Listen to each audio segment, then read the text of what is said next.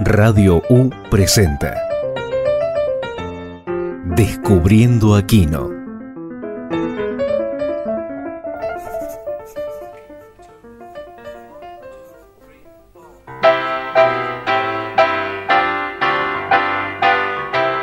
Hola, ¿cómo están? Bienvenidos, bienvenidas. Les invitamos a descubrir Aquino. La obra de Quino ha atravesado las culturas y la vida de gente en todo el mundo. Su obra ha formado la cosmovisión de tantas personas que está permitido dudar si Quino es Joaquín Lavado o si Quino es un pensamiento, una emoción, una forma de ver el mundo que nos habita y nos identifica.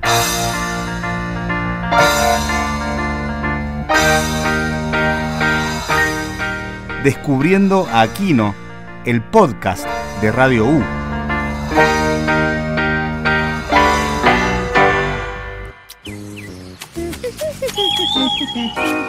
Hola, soy Felipe Piña. Ah. A Mafalda la conocí por mi hermana que trajo la historieta la primera vez. Yo tendría en ese momento unos 8 o 9 años.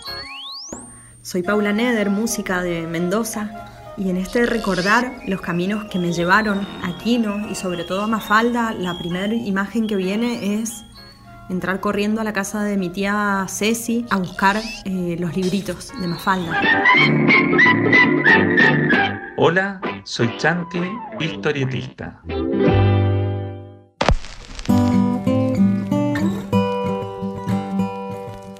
Me hice fanático completamente de Mafalda y después nos mudamos a un departamento en la calle Medrano al 100, donde casualmente vivía Quino. Yo vivía en el tercero, en el sexto, nos hicimos muy amigos, me invitaba a merendar con él, a verlo dibujar. Este, fuimos juntos a comprar el Citroën, que luego sería el de la familia Mafalda, a la juguetería de la esquina. Bueno, una amistad hermosa y, y bueno, y ahí por supuesto me hice más fanático todavía de Mafalda. Recuerdo perfectamente muchas historietas de Mafalda desde ya y una de las que más me gusta es la que Mafalda le dice a la madre, ¿por qué te tengo que obedecer si, yo soy el presidente? Y la mamá le contesta, sí, yo soy el Fondo Monetario y el Banco Mundial. Eh, una de las tantas genialidades de nuestro querido Quino. Bueno, a comer. ¡Sopa! ¿Por qué siempre sopa? ¿Le parecerá triste, Raquel? ¿Raquel? Le parecerá triste, señora Raquel, pero en momentos como este la palabra mamá es solo un seudónimo.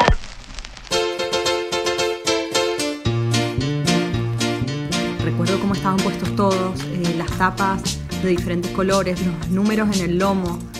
Eh, no tengo memoria si en ese momento leía o si estaba empezando a leer, pero sí me acuerdo que era una conexión muy fuerte con, con el objeto y con lo que me pasaba, con ese universo pintado de, de esas amiguitas y esos amiguitos y esa mirada de ella, de la familia. Eh, los cuadros que más me impresionaban tenían que ver como con su relación con su mamá y con su papá.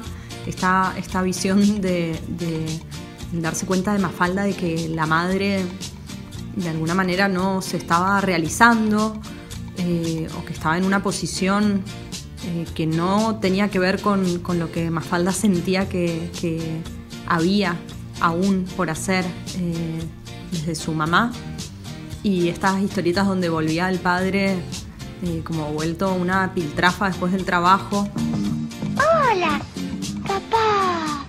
Mandamos todos los días un padre para que esa maldita oficina nos devuelva esto. Esas eran como las imágenes que más me, impactaban en ese momento, me acuerdo. Esta visión de ella, de su mamá y de su papá. Eh, y por otro lado, otra, otro recuerdo así que tengo muy fuerte fue que pedí, apenas salió eh, Toda Mafalda, el libro este que compilaba todas las tiras. Eh, recuerdo que lo pedí en un cumpleaños y cuando llegó ese regalo fue lo máximo. Es un regalo que atesoro, que leo y que tengo eh, súper presente y que me ha acompañado eh, bueno, en todas las mudanzas y caminos. Así que eh, por ahí va la conexión. Recuerdo que en casa también estaban los otros libros, los quinoterapia y todos estos, los grandotes. Eh, de muy chica estuve conectada con, con, la historieta y, y, me pareció muy reveladora. En aquel momento no, no tengo la, la, certeza de qué era lo que me llegaba exactamente, pero ahora releyéndola veo esta mirada incisiva, profunda, certera, crítica. ¿No será que en este mundo hay cada vez más gente y menos personas? Casi que aprendí eh, a leer con esta tira. El agradecimiento va a ser eterno eh, a este gran artista mendocino.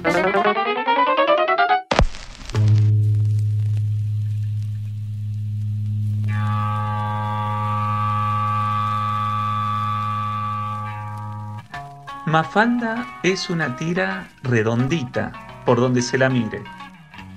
Tiene humor, nos reímos con Mafalda, transmite un mensaje, una crítica social, pensamos con Mafalda y sobre todo tiene unos personajes muy bien caracterizados, muy bien delineados, que son estereotipos de nuestra sociedad. Tanto es así que, por ejemplo, uno dice, no sea Susanita o yo soy muy Susanita, haciendo referencia a que uno se quiere casar y tener la familia tradicional y ese es su, gran sueño. Por eso cuando ya pasa de la tira a que sea eh, parte de la gente, quiere decir que es una tira que ha llegado mucho. Esa tira de Mafalda también me gustó mucho, que Mafalda le dice a la madre... ¡Sopa!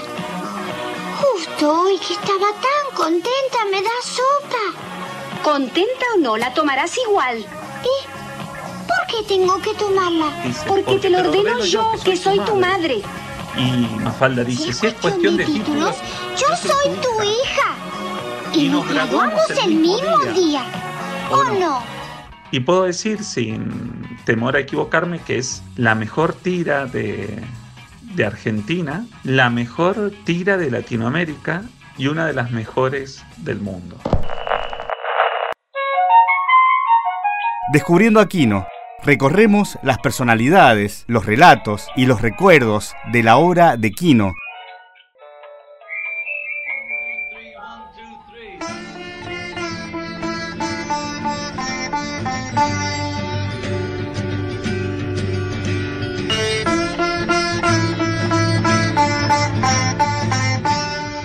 Nombre es Mariu Carrera, soy actriz y formo parte de familiares de detenidos desaparecidos. Me han llamado de Radio Universidad para hablar de Quino. Y hablar de Quino justamente hoy, en que estoy arreglando la biblioteca, es hablar también de mi papá. Porque a mi papá le encantaba Quino y le parecía que encuadernar aquellas historietas que él recortaba y regalárselas a sus nietos era algo sumamente importante. Se las contaba como, como cuentos y ellos que eran chiquitos escuchaban muy atentamente. Es decir, Quino fue sumamente paternal maternal porque nos enseñó muchas cosas. Nos enseñó y nos advirtió y nos aconsejó y nos divirtió. Esas son las cosas que hace un gran maestro, casi sin darnos cuenta, con líneas simples, con palabras que todos podemos comprender, nos presenta una realidad inmensa. Yo siempre tengo presente esa historieta en la que el Guille dice, no me voy a bañar, no me voy a bañar, y se lo lleva su mamá arrastrando y él haciendo la B de la victoria porque no se da por vencido. Yo creo que esa es una de las que más, más me gusta, porque en la vida, justamente por todas las enseñanzas de seres humanos como Quino, tenemos la posibilidad de no darnos por vencidos, ni ahora ni nunca. Siempre podemos abrir un caminito como lo hizo el Guille, a la rastra, pero diciendo, no pasa nada. Un abrazo muy grande para esta radio que recuerda a este hombre tan grande como fue Quino. Radio U presenta Descubriendo a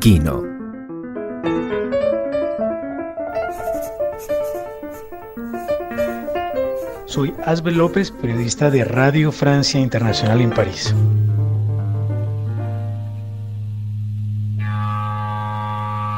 Kino, la verdad, lo conozco muy poco. Ahora que lo pienso, nunca he visto ni escuchado una entrevista de él. Ustedes me perdonarán. En cambio, Mafalda, ella sí, claro, desde siempre. Antes de aprender a leer, me conocía de memoria las historias. Antes de aprender a caminar, había jurado que nunca me casaría con una Susanita. Soy una convencida de que la gran mayoría de la gente que es pobre no lo hace por maldad. ¿Pero qué maldad, Susanita? Habría que dar techo, trabajo, protección y bienestar a los pobres. ¿Para qué tanto? Bastaría con esconderlos. Mafalda era mi profesora de ciencias políticas. Lo que ella dijera, era. De lo que ella se quejaba, me quejaba yo. Limpia bien el globo terráqueo. ¿Limpio todos los países o solo los que tienen malos gobiernos? Aquí en París, un gran amigo me regaló todo Mafalda en francés, casi 600 páginas. Ya no me identifico, por supuesto, con los chicos, sino con el padre, y ahora sí entiendo por qué no se afeitaba la mejilla donde Mafalda le había dado un beso. Mafalda, a la mesa. ¡Otra vez sopa!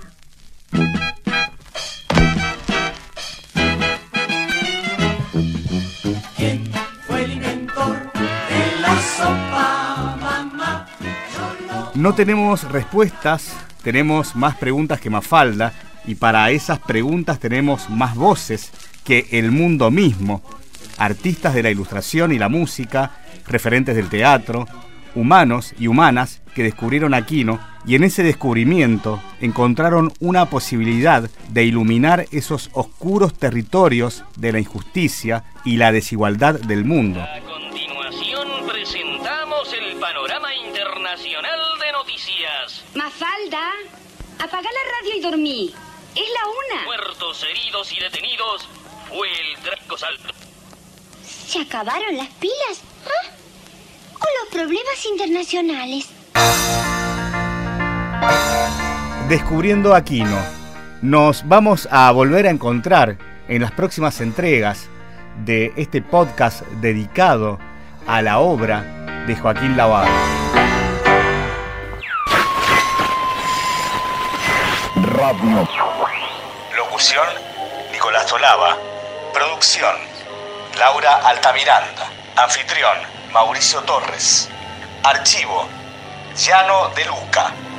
Edición, Daniel Postici.